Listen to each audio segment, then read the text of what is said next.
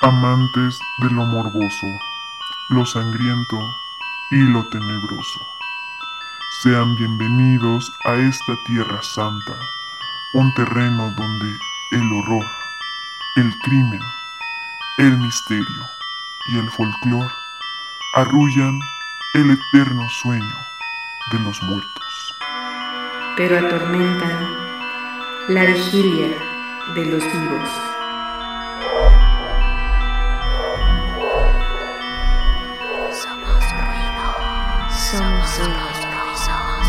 Somos ruido. Somos. En Radio Estridente, desde el Campo Santo. Comenzamos.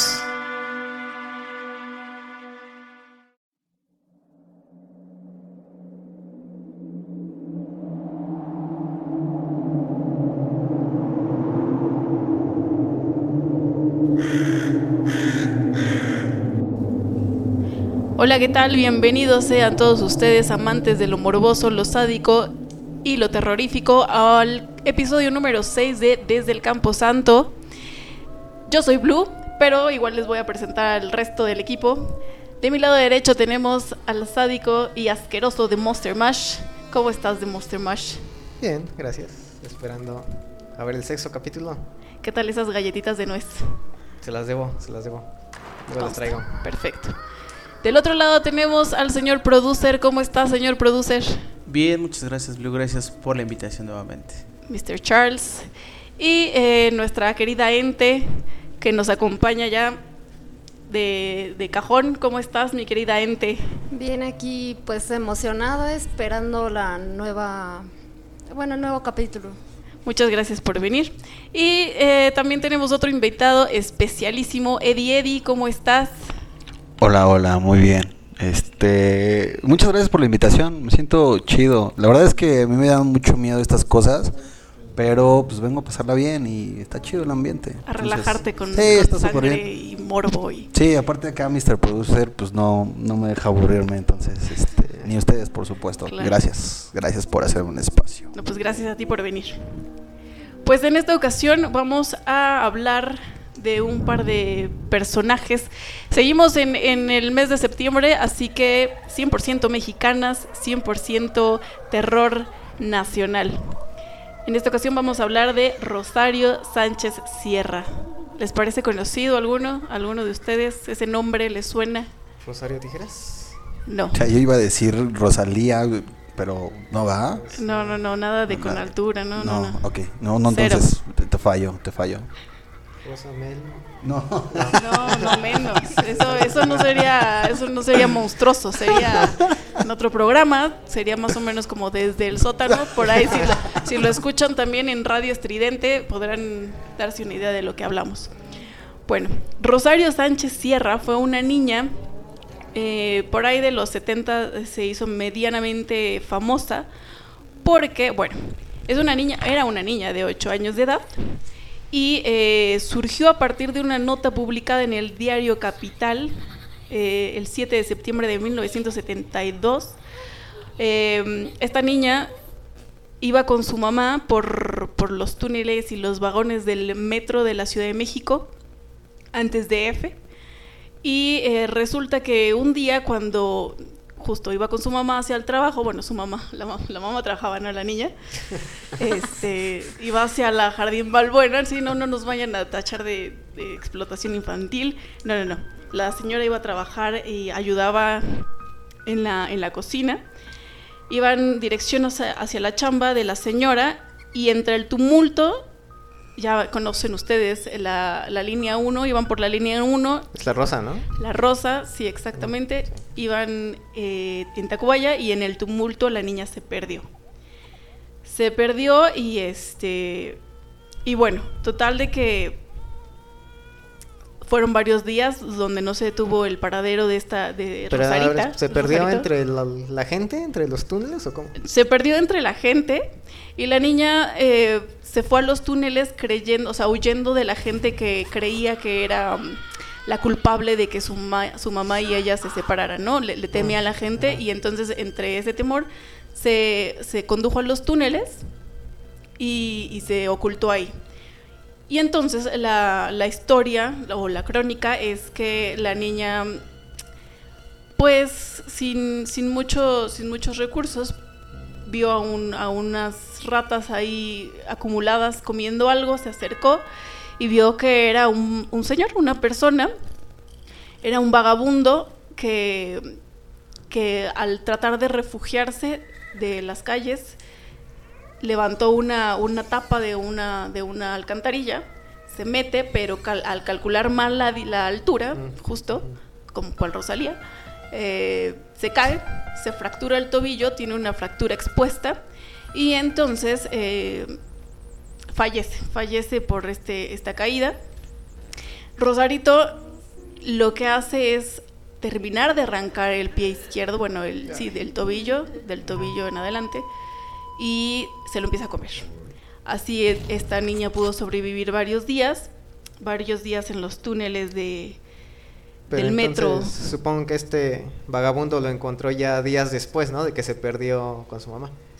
Pues al parecer, al parecer, en realidad no hay como tantísima información, pero, pero sí, o sea, pasó varios días. No te voy a decir meses, fueron unas un par de semanas, un poco más. Porque supongo que no, no es como que se pierda luego, luego y el Y primer día. ¿no? Pues, eh, bueno. Ay, ahorita voy a un Miren, punto. un pie, me lo voy a Ajá. comer, ¿no? Sí, exacto. Bueno, no, no, no, se, no se sabe qué, pues, qué pasó por la cabeza de la ¿Será niña. como una semana? ¿Tú le calculas? Para que te dé hambre Tal así vez. como... No, pues es que le preguntas a la persona incorrecta. Yo luego, luego tengo hambre. Pero, Mientras- eh, De hecho, dijo eso mientras le mordía a su torta. chinga, ya iría por el, por el hígado. Por Entonces, el si tú, si tú hubieras visto ese vagabundo, luego, luego le entras, o sea, Sí, pues, quitas no. a las ratas y a ver, denme acá. Pues imagínate el Creo que primero le hubieran saladito. entrado las ratas y luego ya el vagabundo. No, ya se fue directo al plato fuerte, al, al pie del vagabundo.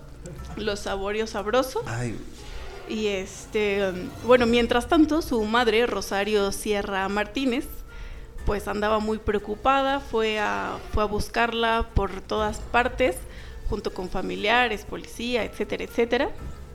Y total de que encontraron a esta niña el 22 de septiembre, por eso te digo, fueron aproximadamente dos semanas las que, las que se perdió.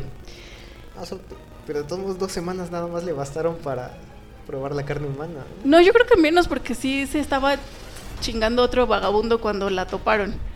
Ah, Entonces, bien. esa fue, ese fue el tercer vagabundo que, que estaba saboreándose. Bueno, según testigos. a ver, espérame. Eh, espérame, eh. Dale, Eh, dale, ya, empiezo dale. con las dudas.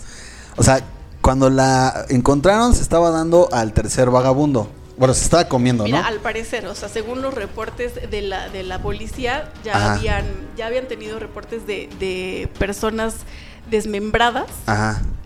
Personas en situación de calle, y, y bueno, eso este como que Ah, sonaba una alarma en, en la, en la policía, Ajá. y de hecho, una de las declaraciones fue que pues que nunca se habían esperado a, un- a una niñita de 8 años comiéndose, ¿no? Siendo caníbal, sino que esperaban más bien ratas, perros, pero jamás a una niñita. Es que Pero, no, o sea, pues, sí está, está, está cañón, ¿no? O sea, se le hizo vicio. Sí, o sea, porque, digo, dos semanas, ¿no? Aparte dices que hay reportes de policía, entonces esto no es una leyenda urbana o algo así, sino que sí hay con qué comprobarlo. Aparte dijiste que salió en un diario, ¿no? ¿Diario qué? Capital. capital. Sí, bueno, eso, eso ya te lo te voy a ir develando algunos secretos Ah, más va, de va, esta va. historia. Entonces su madre la, la reportó, todo el mundo la estaba buscando, la encuentran el 22 de septiembre, cuando varios testigos del- y usuarios del metro la vieron eh, golpear repetidas meses, veces al- al- a otro vagabundo en la espinilla como para intentar eh, cortarle el otro pedazo de carne al, al pobre vagabundo que también ya estaba muerto o semi muerto, ajá. Ah, pues como el capítulo pasado ya era una necrófaga, ¿no? Incluso. Sí. Ya comía carne de... de Sí, ya no, cadáver, no le, vaya, no le afectaba, Ajá. o tal vez sí, no sé, no, no sé bien cuáles eran los reportes psiquiátricos. Ahorita voy a eso. Pero sí, la, la- la encontraron en, la- en las inmediaciones del metro Tacubaya, o sea, aquí cerquita. O sea, ya fuera, no adentro. Eh, en las inmediaciones, no, es- no son específicos de... La encontré en el túnel de Tacubaya a, a- a Patriotismo. No, no sé. Ok. No, Es que, es que eh, digo, comúnmente los homeless o los, las personas, este, los vagabundos, siempre andan ahí como, eh, se les conocen como ratas, ¿no? Que están, justo viven en los túneles o ahí Sí, viaductos se resguardan, ajá. Entonces por eso era la pregunta, porque pues, también como la policía la, la encontró, ¿no? O sea, ¿dónde buscaron? Pues ¿Qué es que está- dice que había, hubo varios testigos, o sea, supongo yo que o que estaba ahí luego luego en algún tunelcillo o ya en, es que no sé, no me imagino en el andén esperando el metro y ver a una niña ahí golpeando con una piedra a una persona. La verdad es que no sé, no sabría contestar esa pregunta con certeza. Bueno, yo tengo una idea. eh, supuestamente ahí en las estaciones de Tacubaya tienen eh, túneles de mantenimiento a sus diferentes eh, Trenes. trenes y demás. Ajá, entonces es ahí donde se piensa que, que, que habitaba la niña. Sí, justamente. La señorita Ente ya me hizo el favor de de responder esa pregunta. Gracias, gente. ¿no? inesperada.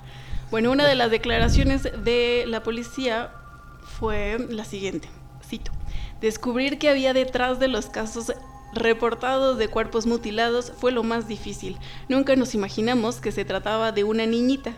Al principio todos pensamos que se trataba de perros por el tipo de heridas que presentaban. Esa es solo una parte. Entonces, al parecer, hubo tres víctimas, pero de las cuales las dos últimas sí fueron asesinados. Se especula que pudo haber sido Rosarito, esta niña preciosa que, que bueno, quién se iba a imaginar, ¿no? O sea, Sí, está igual como- no sé si lo vayas a mencionar más adelante, pero que el primero ya nos quedó claro que lo encontró ya muerto. Eh, los otros dos, como dices, sí eran asesinos. Sí los pudo haber matado ella. Yo lo único Sí. que sé de este caso es que los reportes indican, según también los dimes y diretes, que había el típico escuadrón, ¿no? Al que todos le decimos este escuadroncito de vagabundos que siempre está con la tonalla y toda esta onda. Ahora pero que, que lo pienso, pudo haber estado ahí involucrado Pepe Pepe, nuestro querido príncipe de la canción, que también fue parte del escuadrón suicida de los vagabundos. Ah, pues, Perdón que te interrumpa. Y fue por la época, fue por los 70. Bueno, pero al menos no le tocó a Pepe Pepe. Dios bendito, Pero- si no, imagínate, sí. no hubiéramos tenido tanto. Desmembrado. Exacto. No lo hubiéramos llorado. No le hubiéramos llorado, exacto. Esas borracheras. No hubiéramos existirían. odiado a Sarita. Ajá. ¿Te imaginas? Esa Güey, teoría Maldita. Güey, Sarita, el video de José José y Sarita bailando es una chulada, pero ya, Debemos, después hablamos debemos de tener un, pro- un programa de Sarita y... Y José José, Sí va a ser de miedo. después de la muerte. Del fantasma de José José. También, ¿por qué no?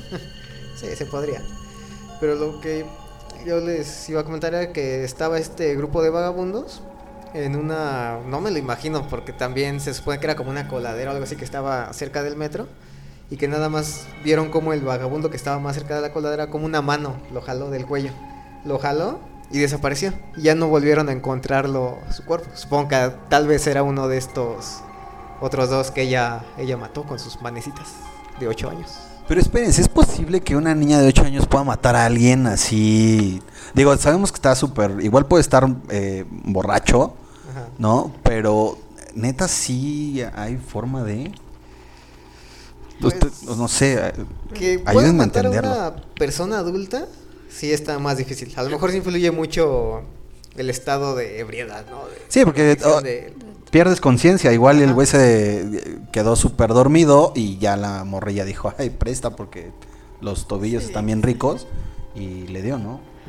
O igual, y, no sé, a lo mejor me imagino que cuando lo jalo, pues como una coladera o algo, pues cayó y directamente golpe en la cabeza, ¿no? Ya. Desnucado ahí. Pero también otra cosa es, hay sus otros amigos vagabundos, pues era para que lo hubieran visto luego, luego, ¿no? Pues esto también habla de que la niña yo creo lo tiró y luego lo jaló. También es una niña de 8 años jalando un cuerpo de, ¿qué será? ¿Unos 60, 70 kilos? Yo creo que un poquito más. Bueno, también depende de la complexión, ¿no? ¿Cuánto pesas tú, producer? A ver, están preguntando allá el peso del vagabundo, no el mío, así que... Por eso, pero es lo más cercano. Es que la pregunta correcta es, ¿qué talla de sostén utilizas? Un 34 No de... Sabes que te quiero, amigo. ¿Ves? Bueno, Eh, amigo. No, pero es que sí es complicado. O sea, de- yo me pongo, digo, mi, mi hija tiene seis años, ¿no? Y pues no, No no, hay me manera, jala de la cama cuando estoy dormido. Entonces, dos años más no creo que tenga. Y aparte, pues hay que subir escaleras para poder agarrar el, el jala del cuerpo. Entonces yo creo que el- hay alguien más que los mató, ¿no? Y ya nada más la niña llegó a comer. No sé, Pues, me A lo imagino. mejor era una tribu de caníbales. Solamente lo, Que la viven- reclutaron ahí. Que viven en las coladeras y en los túneles del metro. Cual pingüino de Batman. Tal vez. Ándale. Tal vez, no lo, no lo sabremos nunca. Bueno, pues resulta que en alguna revista eh, de, psiquiatría la declararon con demencia agresiva desde los ocho años y fue recluida en el Instituto Mexicano de Investigación Psiquiátrica, donde pasó pues el resto de su vida. Ahí nunca mostró, nunca volvió a mostrar como desórdenes mentales o, o agresividad, pero pues ahí dijeron, ahí estás bien, ahí quédate, no te me muevas. Su mamá evidentemente pues sí le sufrió, sí le chilló, pero pero pues igual no no hizo nada para sacarla y bueno no sé si hizo no pero pero el punto es de que ahí ahí se quedó hasta eh, hasta el año 2010 donde murió tranquilamente en su cama Eh, o sea, 40, Como 40 años. 40 y... sí no sé ¿Fue el 72? fue el 72 Ah, no, pero en eso ya tenía 8 años. O sea que fue O como, sea, los 60, como 50. ocho. Pues más o menos por ahí Yo creo. A Ay, que me- Saquen una calculadora. Ojalá tuviéramos la tecnología suficiente. Pero yo lo que. A mí lo que me sorprende es que todo esto pasó en el lapso de dos semanas. Pero eh, he leído también que cuando alguien es caníbal, la carne humana, sobre todo ya cuando se está descomponiendo, libera cierta toxina, por así decirlo, que hace que a quien come esa carne se le vaya haciendo como, como adicción, así como las papitas abritas. Entonces, pues esta niña tampoco pudo probar un solo tobillo, ¿no? Yo creo que probó más. Pero a lo mejor también era uno. por, por eso. Pero te digo, a mí lo que me sorprende es que en solo dos semanas haya... me- que se haya desestabilizado mentalmente no me sorprende porque pues sí ha habido torturas, casos y toda esa onda que son capaces de quebrar a una persona incluso en un solo día, ¿no? Pero lo que me sorprende es este hecho de ya en dos semanas comerse a tres personas y todo esto. Pues quién sabe si ya de por sí traía algo genético, pero lo que sí es que sí, el trauma de haber perdido a su mamá en- entre tanta gente, o sea, vaya, era muchísimo antes de la pandemia, pero el metro se ponía pues chulo, ¿no? A lo mejor tú no has viajado ahí en el metro puro Uber, pero pues una que sí se ha discutido las horas pico en, el- en, en el metro, pues sí, sí está muy, muy... Aparte, los, los a mí me olores. da miedo. Los olores y las texturas en hora Sí. pico en el metro, pues sí. Sí, no, o sea, aparte de, del que el ladrón y el acosador y todo ese pedo, pues también tanta gente de repente sí te saca de onda, los olores, como bien dices, las miradas y los flirteos. Ah, no, ¿verdad? Y el, y el último vagón del metro. Ah, también esa. Ah, pues es que. También, también. Bueno, pero esa no es leyenda, ¿no? Es, es- Sí, es una se realidad. supone que sí hay que los últimos vagones están destinados para encuentros homosexuales. Así es. Es que también había escuchado que los últimos son para encuentros homosexuales, pero los penúltimos creo que es como para Sí, es- heterosexuales, pero así. Es una Todo mezcla. el tren, todo el vagón, bueno, todos los, los mil vagones que se hacen en un metro son amor, puro amor, pura pasión y amor. Yo tengo una pregunta. Si ustedes hubieran estado en la situación, o ahorita estuvieran en la situación que estuvo Rosarito, ¿harían semejante cosa? Ojo, eh, no tienen forma de salir. Ah, ahí se perdieron, ahí se quedaron. Este es un universo paralelo en donde no hay salida y lo único que hay son túneles y homeless al por mayor. ¿Lo harían? Pues bueno, o sea, pensando en teniendo ocho años o ya a mi joven edad también. A tu joven edad. Es que a los ocho no eres tan consciente de lo que haces. No, no distingues lo bueno de lo malo. Para ella nada más me quiero imaginar que fue necesidad comer. Entonces, pues te agarras de donde hay, ¿no? Y ahorita tus ¿Y 15 ahorita? años, ¿lo harías? Ahorita no creo, me lo pensaría mucho. Sí, no, la verdad es que encontraría la manera, buscaría, no sé. ¿Tú, Blue? No lo sé, pues es que la necesidad de comer, el, hambre es canija. ¿Qué tal que no había comido en dos semanas más que, no sé, un par de whiskas o qué sé yo? No, no, no, no, no, no sé, es que me ha tocado, me ha A tocado, mejor. ¿no? O sea, Era como el chiste de Carmen, que era tan pobre que la única vez que probaba carne era cuando se mordía la lengua. Ah, ok. exactamente, tipo, tipo. Pues no lo sé, no, no sé, no creo. ¿Tú, The Monster? Pero a mí me pones en un aprieto porque en ese entonces no lo Háganse- había... Vámonos, váganse para acá porque este, ya. Se ve eh, esos sí. dientes filosos de The Monster Mash, No, no amante del desmembramiento. No, pero mira, a esa edad de los 8 años no lo hubiera hecho, porque como decía la gente, no, no eres capaz de, de distinguir. Ahorita, pues como tú dices, si fuera la única escapatoria, la única salida, pues creo que en un escenario así es comer o ser comido. Si no te comes tú al otro homeless, al otro vagabundo, él más bien te, te come a ti. Pero también uno de mis grandes sueños, como lo dije en el capítulo pasado, es experimentar a qué sabe tantito la carne humana, el Oh. canibalismo.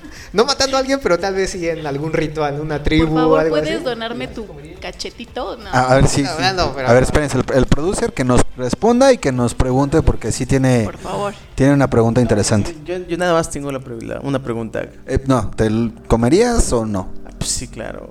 Por supuesto que le entraría. Dicen que es muy rica la carne de humano. Dicen. Supuestamente y la pregunta es, cerdo. ¿qué sería lo primero que se comerían? A ver, este, ente. Sinceros. Sinceros, Albert sinceros. Fish menciona que el trasero es lo más rico de una persona, entonces yo me iría por ahí. Fibroso. Yo le hago caso a Albert Fish, ¿no? Un famoso caníbal que también ya trataremos en algún otro episodio. Ah, yo creo que yo los muslos. No, pues yo creo que sí le entro a la nalguita. Sí. Sí, sí, sí. Estamos hablando de canibalismo, no de... Bueno, a, Por la- favor, Eddie, a los glúteos. es decente A los este glúteos, sí, sí. programa. Es que eh, hay carne, o sea, Sí. no hay tanta... Yo siento que es pura grasa, ¿no? Pues sí, pero ya con la grasa sobrevives, güey, un rato. Sí, no sé. ¿No? ¿Tú?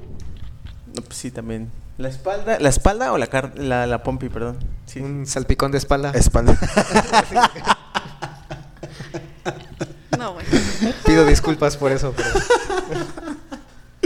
Tú te avientas uno de espaldilla.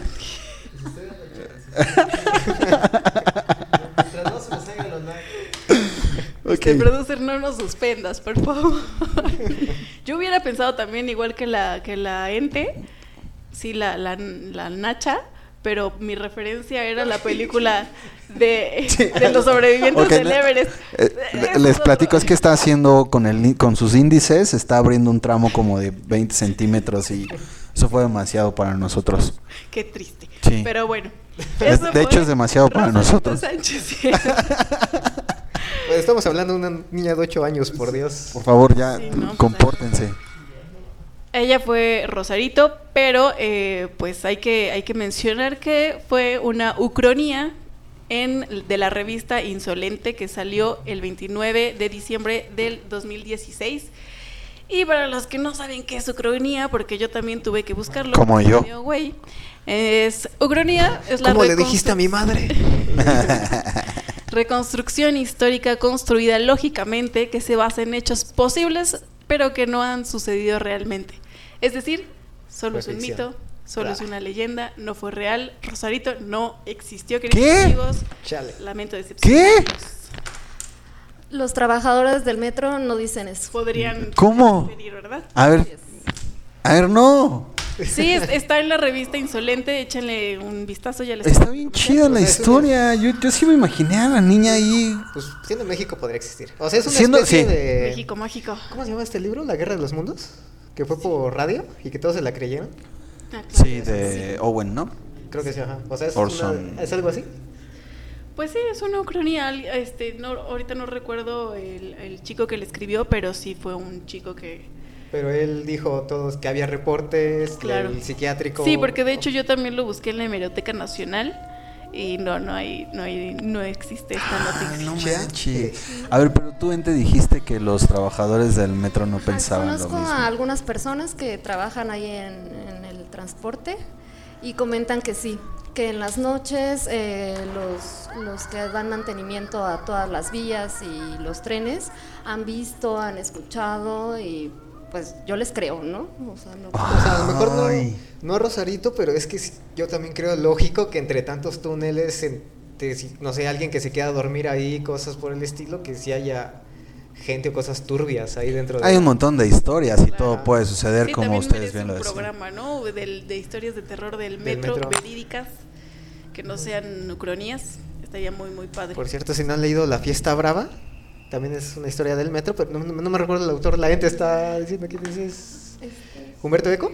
No. No, no, No, obviamente no. Carlos Cuauhtémoc. No, no recuerdo el nombre. Bueno, Te mentí. para... Después lo buscamos. Tengo una computadora aquí enfrente, pero no quiero buscarlo. Pero para quien no conozca ese cuento, es la fiesta brava, ocurre dentro del metro y hay una cosa muy, muy turbia. Búscanlo, léenlo y van a darse cuenta de qué cosas tan oscuras esconde el metro. Pues sí, hay un millón de historias. Está la, la, la mujer sonriente, están las ratas, que también creo que, no sé si en la Merced o en el metro. Hay un millón de historias.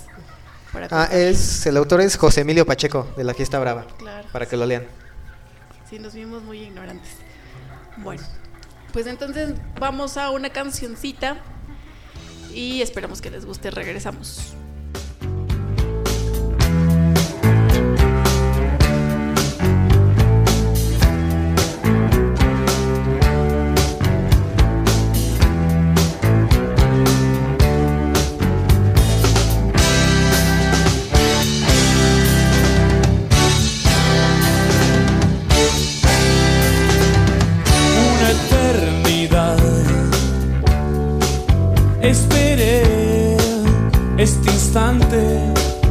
Y no lo dejaré deslizar en recuerdos quietos. Y en balas rasantes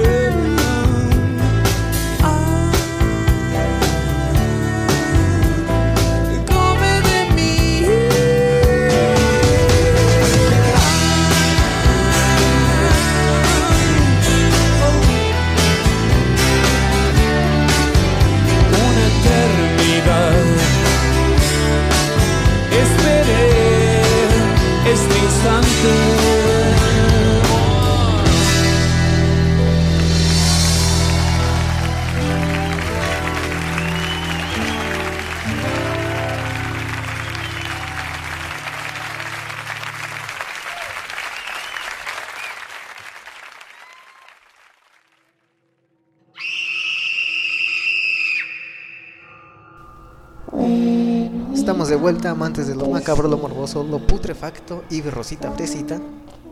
Eh, pues estamos de vuelta en este capítulo que como vemos va por ahí del canibalismo.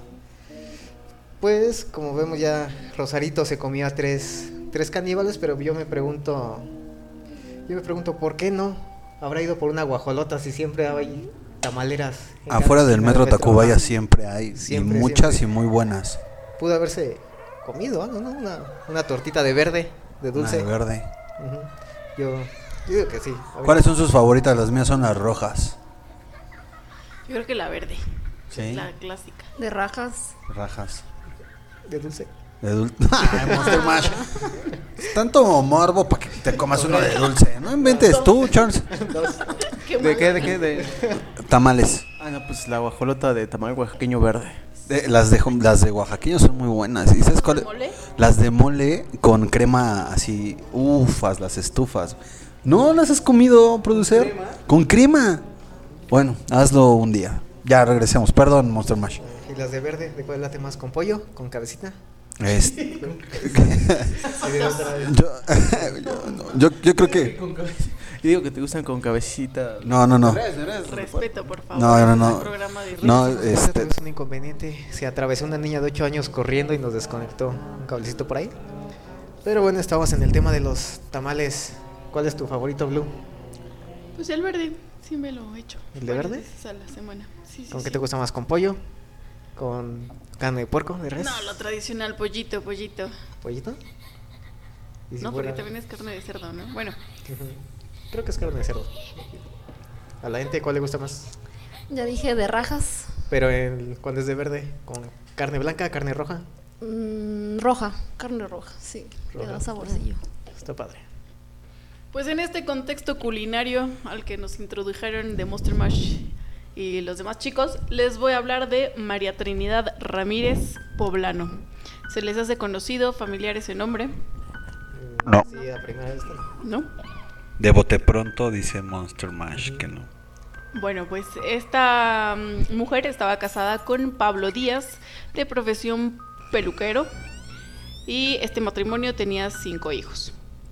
Les cuento que una tarde de julio del año de 1971, igual por ahí eh, se va con Casi las mismas Rosarito, fechas, con Rosarito, Pablo le propinó una, una friega a sus tres hijos menores, eh, provocándoles hematomas y bueno, provocando también la, la furia y, y la ira de, de su mamá, porque estas golpizas pues se las propinaba a cada rato, era una familia común, normal, donde las golpizas eran el pan de cada Una día. Familia de los setentas. Exactamente, sí, se podría decir, era pues normal, pero pues la señora María Trinidad ya estaba pues hasta el gorro de este de esta situación.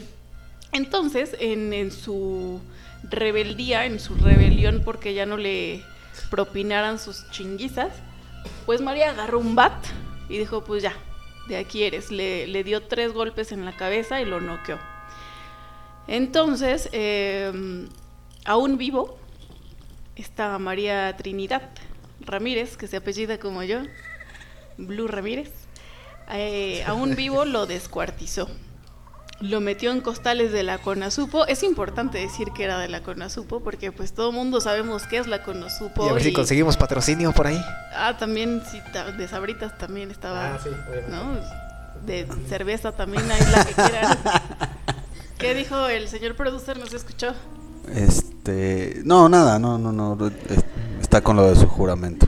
Ah, que es muy triste. Pero sí, pues también de cerveza estaría padre. Oigan, pero qué padre era la Conasup. ¿O ¿Algunos de ustedes fueron a por leche? Sí, nada ¿Sí? como despertarse a las 4 de la mañana Ajá. a formar. Y aparte la credencial, este, estaba bien padre, bien grande. Cuando ¿no? le ponían los sellitos, Ajá. como bolitas. Con relieve, sí. Como, como braille casi casi. Ajá. bien, estaba bien chido. Y las Sí. galletitas de nuez que vendían ahí. Aparte me encanta porque ibas acá con tu, este, bueno, yo en mi caso iba con mi abuelita y después iba mi tía, dos de mis tías, tres y entonces todas se formaban y salías como con 20 litros de Era leche. como una tradición familiar. Sí, La verdad yo solo lo recuerdo porque cuando las señoras ya se iban a formar, yo ya estaba llegando a casa. Entonces era también una tradición. No tan familiar, pero sí. Era tradición visual. Eh, sí, más dionisiaca. Ok, Muy bien. Hablando de leche y tarjetitas, ¿vamos al canibalismo otra vez? ¿O Sí, pues más o menos. Ahora te explico.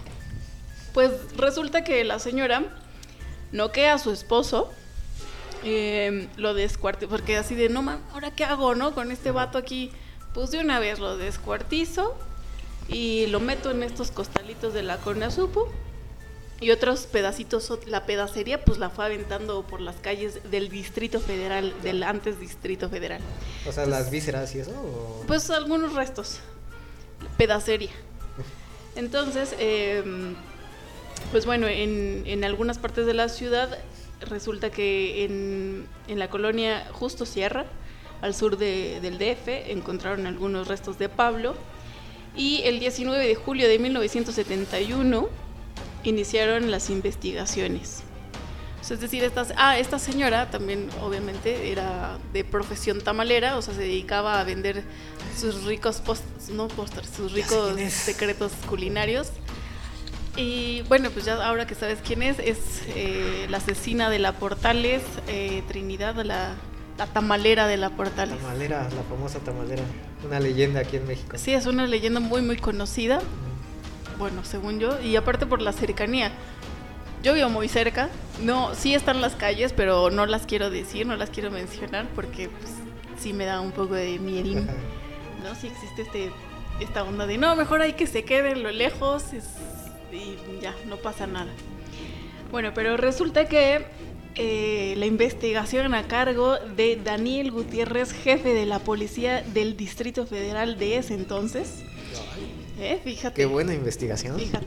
Inició eh, con, los in- con el interrogatorio a la sirvienta. O sea, ahí sí me... Sí, me, ¿Sirvienta? sí O sea, exacto. ¿tenía, tenía muchacha? Al parecer, ¿no? Sí me saca un poco de cuadro porque... Pues yo no sé cómo le hacían antes, o sea, tenían, Ajá. vendían tamales, era peluquero, su marido, cinco hijos y aún podían pagar una O sea, sirvienta. muchacha. Eso también me causa bastante Sí, shock. porque, así como lo has contado, yo todo el tiempo me imaginé una casita pobre. Sí, más que el lámina, canibalismo me, me causa shock que tenían sirvienta. Yo Sí, no, sea, yo no por- puedo pagar ni las chelas y ahorita gracias señor Eddie por haberlas patrocinado en estos momentos. No, no pero, pero muchas gracias. Yo no puedo pagar ni las chelas y estos morros con los tamalitos dejan. Los tamalitos al parecer. uno sí. con carrera y ganas apenas el mínimo. Sí, exacto. Pues así sucedió. eh, entonces, la investigación de este Daniel Gutiérrez, que era el jefe de la policía, eh, inició el interrogatorio con la sirvienta y la sirvienta dijo que sí había movido los costalitos de la Conasupo pensando que era el pollito, el pollito para los tamales, ¿no? Dijo, ah, sí, pues están pesaditos, sí huelen medio gacho, pero, pero es normal, es el pan de cada día, no hay bronca.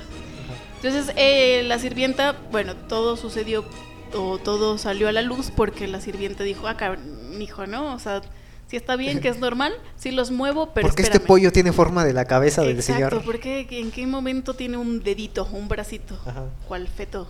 Era un pollo de. Kentucky de las leyendas urbanas que hablamos la, la vez Sí, pasada. más o menos.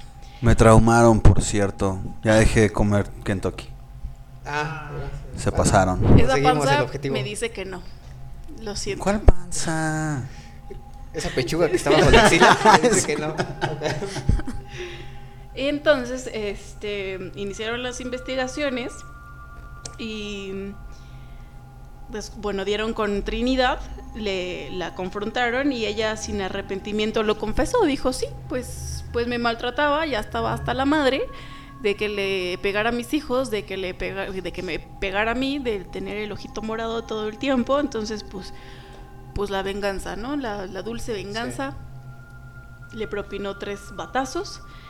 Y eh, resulta que la policía encontró la cabeza del peluquero en, en un bote tamalero. Eh, porque ya no había ya no había lugar en los costalitos de la Conasu, pues se, ya se le acabaron los Sí, costales. exacto. Entonces ya dijo, bueno, pues aquí en esta, en esta, eh, pues no sé, en este bote tamalerito. Lo llenó de agua y lo puso debajo de la cama de los niños. Pues porque qué mejor lugar, ¿no? Qué Ajá. mejor lugar que debajo de la cama de los niños. Eh, digamos que tal vez era la, la vez que estuvo su padre más cerca de los niños.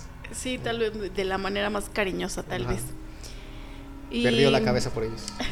Exactamente. Pero en realidad, en realidad nunca, nunca comprobaron que haya utilizado la carne de su marido para rellenar sus de- delicias culinarias. ¿Ah, no? No, no, no. No, o sea, encontraron la cabeza ahí, pero no estaba cocinada, no estaba hervida, no estaba en su punto de turrón. O sea, no, no, no.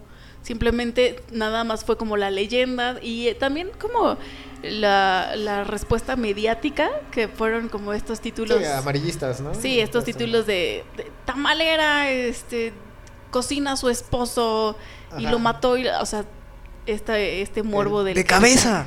Los tamales. Ándale, algo así ajá. de un titular del metro más o menos.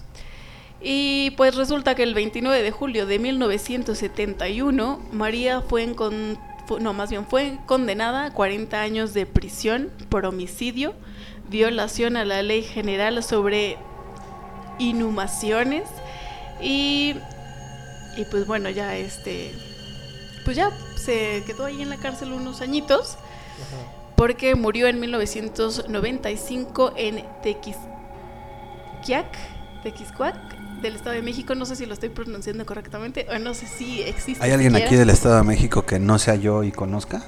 No. No, pues hay Entonces, unos que me corrijan seguro. y que me den mis apes. Bueno, ahí, ¿no? Pero esto sí ocurrió en la, en la ciudad. Esto sí ocurrió en la Ciudad de México. Bueno, en, la- en el. Distrito Federal anteriormente. Pues mira, ya me mataste el mito de que Rosarito no existió. y ya te volví a matar. Y Lo este, siento por voy a arruinar tu seguir infancia. creyendo que sí, los tamales eran de carne humana.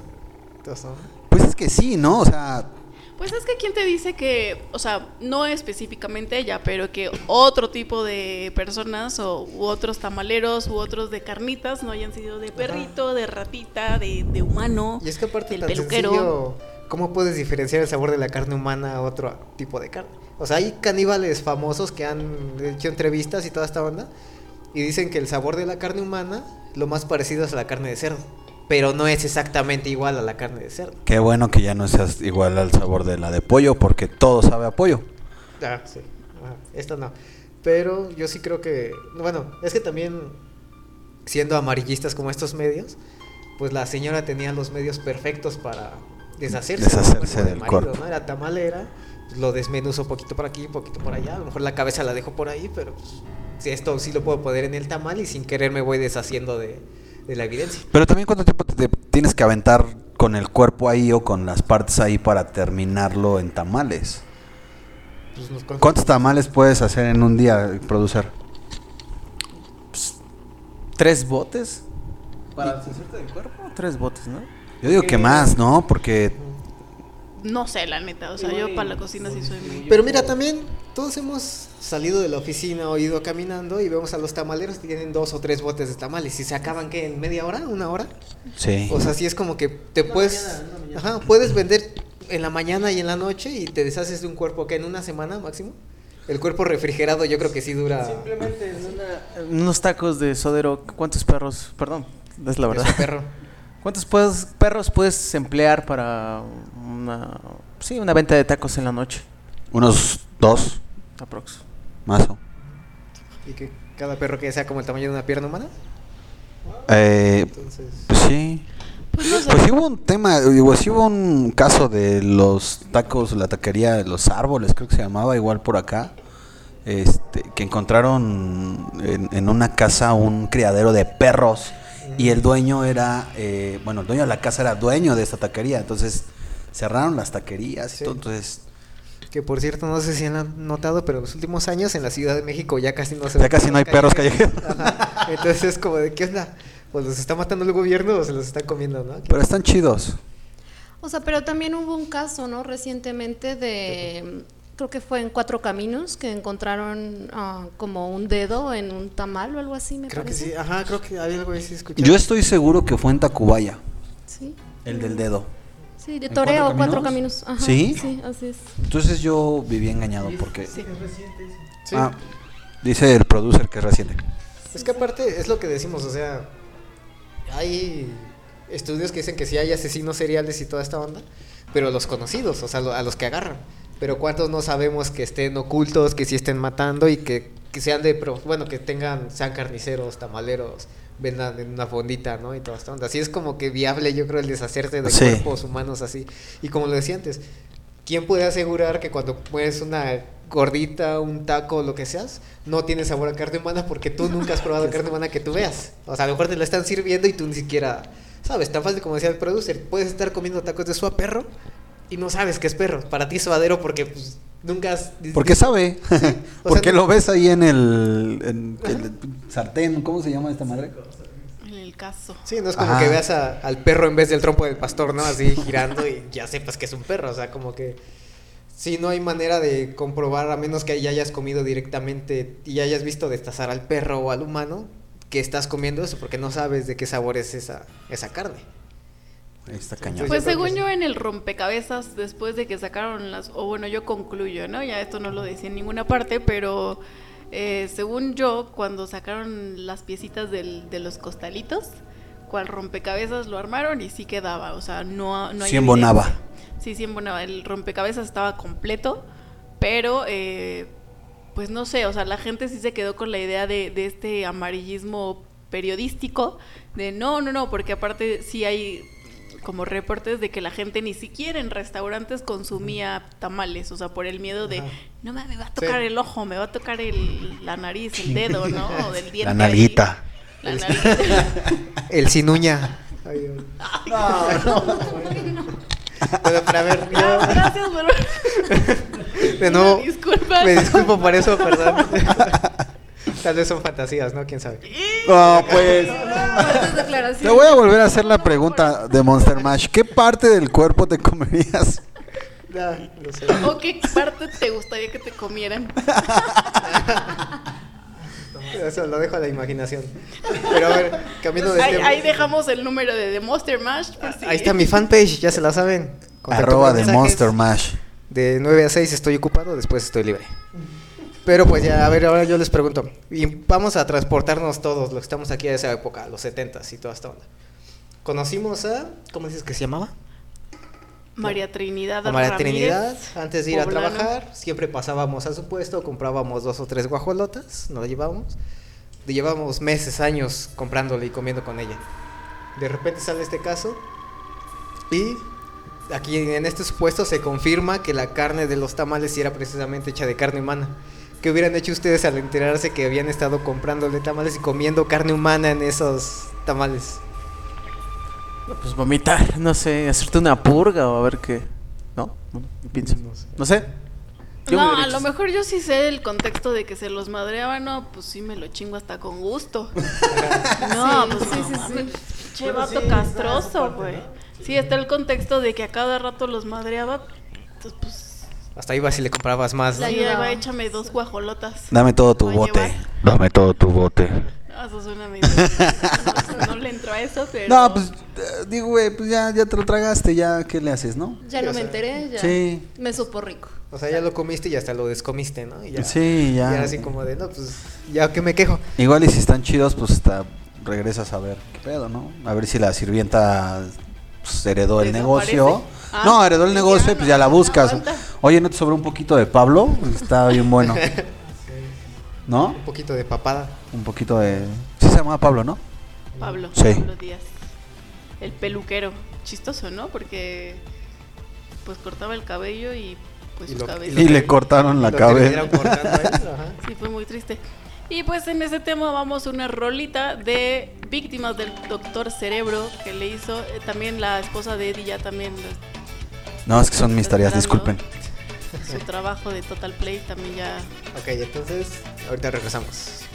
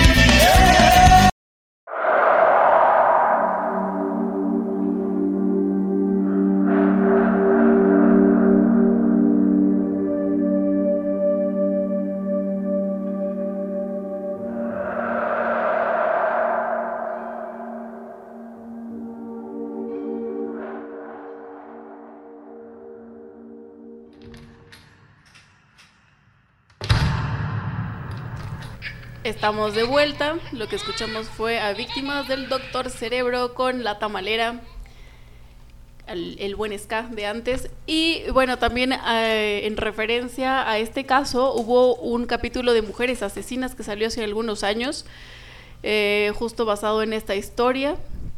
No recuerdo bien el título, pero bueno, creo que se puede ver en YouTube. Emilia Cocinera se llamaba. Emilia Cocinera. Ujú. Ok, sí. Que Este, aparte, uno de mis sueños siempre ha sido en mi biografía de asesino serial, si algún día lo fuera, ¿Comer tamal? que fuera, no, que fuera como el intro de Mujeres Asesinas. Soy de Monster Mash y soy asesino. Tururún, tururún, y la musiquita de. Estaría bien chido volteando la cámara y toda esta onda. Te lo vamos a hacer de Monster Mash. Espero que Cúmplele Es su promesa, sí, fantasía, te lo prometo. cúmplele Lo vamos a hacer de. Monster Mash. No, Ah, ¿no pues, quieres decir nada, producer? Ah, No, perdón. no quería decir nada, estaba muy sí. Y bueno, pues yo también mi otro dato curioso. Mi otro dato curioso es que si son fanáticos del cine de terror, obviamente, si están escuchando esto, es que hay un hay una película que se llama Atroz, brutalísima, de un director Lex- Ortega. Igual la he visto como tres o cuatro veces. No tiene mucho trasfondo, pero si les gusta el gore, la violencia es perfecta para ustedes. Pero este mismo director hizo un corto para una antología de terror. Si no saben qué es una antología, eh, bueno, en el caso de cine, son es una película que alberga diferentes cortos. O sea, no es una sola trama, sino en esa película es como uno, dos, tres o cuatro cortos, pero van casi siempre ligados por una historia. En, este, en esta antología se llama Los ABCs de la muerte. Lo curioso, o lo, la característica, la peculiaridad de esta película, es que se invitó a... Ay, ¿cuántas letras tiene el abecedario? ¿23? ¿24? ¿26? ¿26? Algo así. A, B, C, D. bueno, las letras que sean. Se invitó a ese número de directores y cada uno tenía que dirigir un corto de terror o gore con el- que iniciara con el título, bueno, con la letra del abecedario que les había tocado. Alex Ortega, director mexicano, le tocó la letra T. Él hizo un corto que se llama T es por tamales. Y en este corto retrata la historia de la tamalera. Prácticamente, creo que dura como, como 10 minutos. Este muestra la historia que Blue ya nos contó de lo que fue toda la historia de la tamalera, si viene como su, mari- su marido la maltrataba, los batazos en la cabeza, cuando los hacía tamales y toda esta onda. Entonces, si quieren buscar este corto, les digo, se llama T es por tamales, está en la película Los ABCs de la muerte. La voy a ver. ¿Qué tan gore está? Porque la neta a mí sí me... ¿Plataformas donde está disponible? ¿Ah, la película? Ah, no, probablemente en Shooter, eh, en Netflix no está. En Netflix está México Bárbaro, donde también participa Alex Ortega, pero no, no está. Es que la película fue gringa, o sea, la producieron allá. Entonces debe estar en Shooter, Amazon, algo así, tal vez. Yo no veo cine gore porque sí me da asquito, la neta. Sí, pero ¿qué, qué tan Y, gore y- está? y más el, el, este, asiático. Está muy, Ah, sí, son muy. muy explícito. Takashi Miike, el director. No sé, pero un día lo vi y quería vomitar. Sí. Ah, mira. Y amo los tamales. Este corto, te digo, te sirve, no está muy gore, te sirve para conocer la historia porque en 5 o 10 minutos te cuenta la historia completa de la tamalera. Está muy padre. Pero si quieres ver algo para asquearte, del mismo Lex Ortega, ve Atroz. Esa sí la encuentras en... eh, bueno, sí hay una plataforma, pero no me acuerdo cuál es. Creo que es... Amazon, eh, No, no, HBO, creo que. Netflix, HBO, No recuerdo. eh, Fox, Pero Premium. búsquenla, es Atroz de Lex Ortega y está brutal, neta. Yo la fui a ver porque aparte esta película primero fue un cortometraje, eh, después fue una película. La película, como les digo, no tiene guion, nada más es un pretexto para mostrar cosas violentas, que sí intenta contar una historia ahí medio de un chico traumado, pero no, no le sale. Pero el gore es muy bueno, vale, vale la pena mucho verla por el gore. Pero está tan este grado de que el puro cortometraje que dura cerca de 10, 20 minutos, cuando yo lo vi, mucha gente se salió de la sala porque no aguantó lo que estaba viendo en, en pantalla. Porque si estás viendo prácticamente una película snuff. Una película snuff es de estas películas que son películas de asesinatos reales, pero que, que pagan para... Hay gente que paga para ver... No, Serbian Film es un ejemplo de películas snuff, pero películas snuff hoy en día todavía no se conoce ninguna real en el cine, pero sí hay. O sea, pagan para que maten a alguien. ¿Como Ajá. hostal? Como, ajá, como hostal. Solamente que en Hostal pagan para que la gente mate. O sea, tú pagas para matar a alguien. La película Snob, tú pagas para que alguien más mate a alguien y lo grabe. Y tú dis- disfrutes y te deleites viendo ese, ese video. Te digo, hoy en ¿Cómo día que está bien producir? ¿Tu regalo de cumpleaños? Podría, ajá, podría ser un, un regalito. ¿no? Feliz Te- aniversario. Ajá. Ten Lo, tres lo ves en pareja. Con, ajá. O sea, les digo, las películas de snuff sí existen. O sea, pero- sí hay. Sí, sí hay. ¿Y ¿Dónde pero- podemos ver una? No, cállate. Es que esa es la bronca. O sea, se sabe que hay, pero en el cine no hay una sola película. No, pero igual en, en este. Creo que en algún capítulo ya hablaremos como de la deep web Ajá, y toda sí. esta onda que, que sí trata, pues es tan delicado, ¿no? Yo también me traumo un poco. Solamente si les llamó la atención el tema, vean Tesis, la película española. Trata sobre películas snuff. No es una película snuff, solamente trata sobre eso, pero esa película les va a dar un ejemplo perfecto de lo que son las cintas de snuff. Me llevo dos películas para ver. Bueno, y por último, eh, hablando de canibalismo, se me viene a la mente también el caníbal de La Guerrero. No sé Ah, si en mira. algún momento se vaya a hablar de, de él. Claro, el, el caníbal de la Guerrero o también el poeta de la Guerrero, porque era escritor y poeta, ¿no? O sea, no era no- su profesión no era el canibalismo, pero sí, la gente tiene muchísima razón. Era José Luis. ¿José Luis qué? Calva Cepeda. Andas, mira. este mero. Yo creo que también en algún Sí. punto sí. Ese te vale va a tocar a ti, tú crees más, más fans de- del caníbal. Es que, ¿sabes que Yo, yo sí conozco hasta su casa, o sea, Mira, sí- pues ahí está. Sí, hasta me daban ganas de entrar, pero por respeto. No, pues porque no te dejan entrar, evidentemente. Ya vive alguien más, pero sí estaría muy bueno. ¿Quién se atrevería a vivir en un lugar donde había un Eh, ¿yo? caníbal? Sí. Aparte de Monster Mash. Aparte sale más barata la renta. Pero también es muy bueno eso que dijo la gente porque es 100% mexicano. Hay caníbales mexicanos, no solamente talento. Fish, Solo hace falta apoyarlo. Albert Fish. Albert Fish. Hay No talento, solamente- falta apoyarlo bien. Monster Mash. Bien. Sí, como les digo, el canibalismo es un tema que da para demasiados personajes y demasiados tabús. Ya, este no va a ser el primer ni el único capítulo de canibalismo que abordemos. Ya trataremos otros enseguida. Trataremos el empirismo caníbal. ¿El qué? Empirismo, vamos a probar carne humana. Ah, Tal sí. vez en las gorditas o en las carnitas, Yo creo que ya los, yo creo que ya lo probamos. qué sé yo. No, ¿sí? Sí, yo digo que sí, ya. ¿En dónde? ¿En dónde crees? Es que es lo que te digo, o sea, conocemos a los asesinos en serie que, bueno, a los asesinos que agarra la poli y toda esta onda. Pero hay un estudio que dice que tú, en tu vida, quien quiera que seas, mínimo, mínimo, mínimo, te vas a topar dos veces en tu camino con un asesino en serie. Le vas a Ah, pedir sí. permiso, te, le vas a platicar, o sea, se va a rozar, va a chocar contigo el hombro, te vas a tomar una chela con él. Vas a hacer un podcast con él. Ajá, tal vez, tal vez. O sea, según dicen que por lo menos te topas dos veces en tu vida con un asesino en serie. La cosa es que obviamente no sabes quién es esa persona. Toquen más asesinos en serie. Neta, uh, es, son una chulada. La psicología en la mente de los asesinos seriales es maravillosa. Es que ellos... O sea, está muy feo el pedo, sí. pero la neta es que uy, Sí, es increíble. Es que es increíble. mucha gente se pregunta por qué te gusta eso, si es si son malos, incluso así tan tan fácil, ¿por qué te gusta si son malos? Pero es que te gusta eso ¿por qué? Porque los asesinos en serie representan todo lo que tú tienes reprimido No, no, y no, quieres ver también en otros. Yo, yo, yo en mi caso es como cómo funciona. O sea, cómo funciona su cabecita Sí. como para como para llegar a ese punto. O sea, yo no mato ni una ni una hormiguita ni una arañita ni hasta la nombro y, y ahí va caminando Sí, aparte por mi casa y es la no pregunta sin respuesta si el asesino nace o se hace.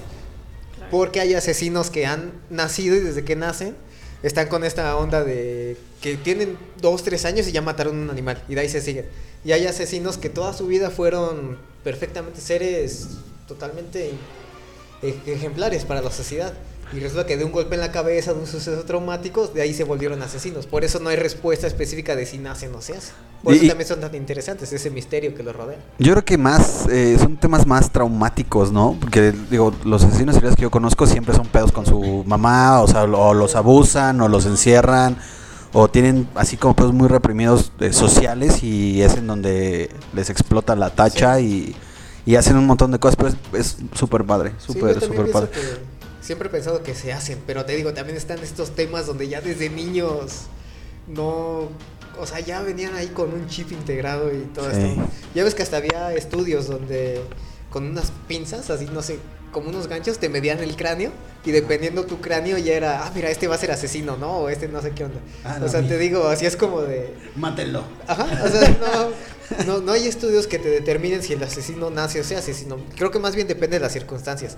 Pero sí, no hay duda de que sí hay asesinos que prácticamente desde la cuna han Pues es que ahí ese- tenemos a Ted Bundy, ¿no? Que no sufrió ningún trauma, que no, que no mostró síntomas, pero pues es uno de los asesinos seriales más famosos. Y en ese caso de en la tamalera, no era asesina serial, solamente era asesina, pero lo que llegó a hacer, o sea, no es como, así como, por, les pongo un ejemplo también, imaginemos esto, si los que estamos aquí en la mesa de repente matamos a alguien por un arranque o algo así, creo yo que mi primera impresión sería, chaco, chaco, ya lo maté, ¿qué hago? ¿A quién le hablo? ¿No? ¿A quién me ayudo? ¿Me, me echo de cabeza o me entrego? No sé qué. Esta señora fue, no, o sea, lo maté, lo voy a descuartizar, lo voy a guardar, voy a poner su cabeza en una olla de tamales y abajo de la cama de mis hijos. O sea, también es como de, de- tú nada más puedes saber, quizá matas solo una vez, pero el cómo procedes, el método que haces, también está súper enfermo cómo ves ese tipo de... Oiga, pero a ver, yo tengo una pregunta antes de que esto se acabe tristemente.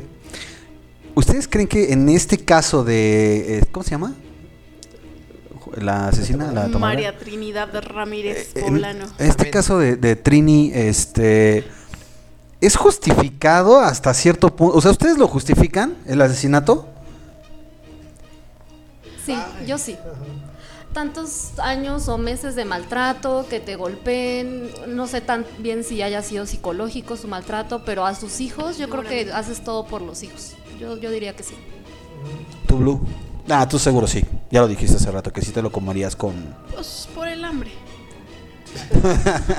Por la gordura, anécdota. Por la anécdota. No, la neta es que sí es una situación bastante difícil. No sé, tendré que estar, ojalá nunca esté. O sea, por favor, si estoy, mátenme a mí primero. por- Pero pues este, sí la podría entender. Sí, Tú, que- Monster. Creo que es justificable, depende la, la situación. Es como el video este del ratero que se madrieron durante 5 o 6 minutos. Chulada. Que, ajá, tú lo acabas de decir. O sea, hay gente que dice, podría ser el hijo de alguien más, ¿no? Y él también sufre, es la necesidad. Pero a ti que ya te ha robado 3, 4 veces, esa impotencia, ese enojo que tú tienes es como, ah, mira, tal vez yo no me vengue, pero estoy viendo a alguien que sí lo hizo, pues yo le voy a dar todo mi apoyo a, a esa persona, porque la comprendo, ¿no? Estoy en su lugar y toda esa onda. ¿A ustedes no les entra este pedo de quererlos golpear? O sea, si tú hubieras estado en la combi, ¿te hubieras manchado producer? Bueno, yo creo que, como le hemos mencionado, le han mencionado todos, el tema del enojo a veces sí es justificable incluso para matar a alguien. En el caso de la tamalera, en el caso, bueno, de la cómic que lo golpearon casi hasta matarlo, creo que sí es justificable. Como dice Monster Mash, ya una, dos, tres veces que te asaltan. Yo Sí, también digo, estoy a favor, a favor. No es, que tu, no es que tu mamá te va a decir, no vas a la fiesta. Ah, pero ¿por qué andas? Y ahí vas con tu mamá, ¿no? Y todo eso. Exactamente. Ah, o sea, depende de la circunstancia y todas esas y Exacto, es circunstancial la ira y la manera. Bueno, circunstancialmente yo sí podría matar. Yo- Vámonos, Sí. muchachos. Ok, eh, Esto fue de Monster Mash, Esto fue... el asesino. Ya salió el cereal. Ya salió, aquí está. aquí, ya está. Este, yo la neta es que sí le hubiera roto las patas y los brazos. Mochado la mano, no, ¿no? yo, a mí sí me da mucho Sí, mucho coraje. coraje. Sí. Sí, sí me hubiera manchado mucho. Sí, es que te digo, ya uno que ya lo han asaltado varias veces y comprendes ese coraje, de por qué yo me esfuerzo por mis cositas y Oigan, el tener estos deseos de quererle romper las piernas me vuelve en una persona con tendencias. no, no, es que todos tenemos Es que tenemos ese muy tipo de guion. deseos. Ay, qué bueno. Eso es importante. ¿no? Es lo que O te sea, decía, por eso los asesinos en serie también son tan exquisitos para algunos, porque representan todo eso que tú no has, que tú te has imaginado, pero no, ajá, pero no lo has llevado a cabo. Por eso es como, de, ah, mira, ¿por qué ellos sí lo pueden hacer y nosotros nos tenemos que controlar? Que no estoy diciendo que todos matemos, solo estoy diciendo, mira, si yo me aguanto, pero a lo mejor me llama la atención por eso, porque este güey sí lo hizo y toda esta onda. Pues nada más eso. Va. Pues ya está. Gracias. Gracias por revelar al asesino se- serial en este grupo, Don Eddie. y pues muchas gracias a todos los radioescuchas por escucharnos. Ah, qué, qué pleonasmo Qué me bonito. acabo de aventar, ¿eh? Ah, pues, se escuchó bien. No, pero muchas gracias por escucharnos. Pleonasmo nice, con Y clase. eso. Y, co- y por Radiofónico. último, les vamos a pasar las, las redes sociales. Sigan a The Monster Mash. Eh, A mí me Venga. encuentran en Instagram como The Monster Mash 92, Twitter y Facebook como The Monster Mash.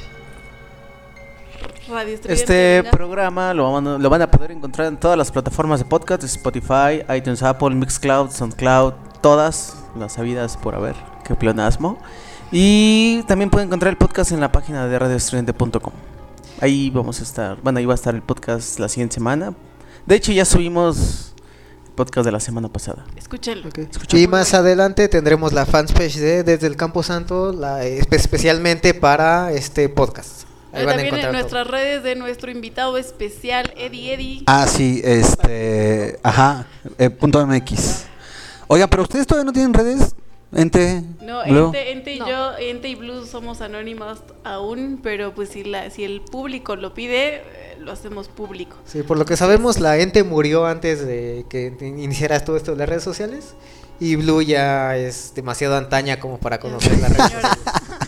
Oye, pero puede haber así como un perfil de ente, o sea, sin foto de perfil o. Si lo piden, sí. Lo Va, armamos. pues hay que unirnos todos para pedirlo. Este, mis redes sociales, bueno, pues no, yo en realidad sí tengo, este, en Instagram y en Instagram estoy como eh, Justed, J-U-S-T-E-D-D, en Twitter como eh, el tío Eddie, gracias a mis sobrinos. Y este en Facebook, pues la fanpage de los programas que ya conocen, que es Close Up y Boca Floja, que pronto se unirán para hacer otro podcast dentro de Radio Estridente. Muy, muy pronto, muy pronto, unos tres meses más, ¿no? Este producer. Dame chance. No, no es cierto. Pues sí, muchísimas gracias por invitarme, la verdad, bueno, por no invitarme.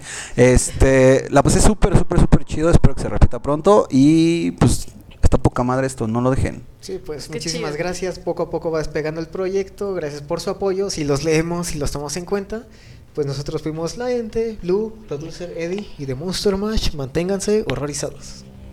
Coman frutos y verduras. Contraten O tamales. Play. Este programa fue auspiciado por el gobierno federal. No nos somos responsables y queda prohibido el- la reproducción parcial o mediana de este contenido. Cuídense. Bye.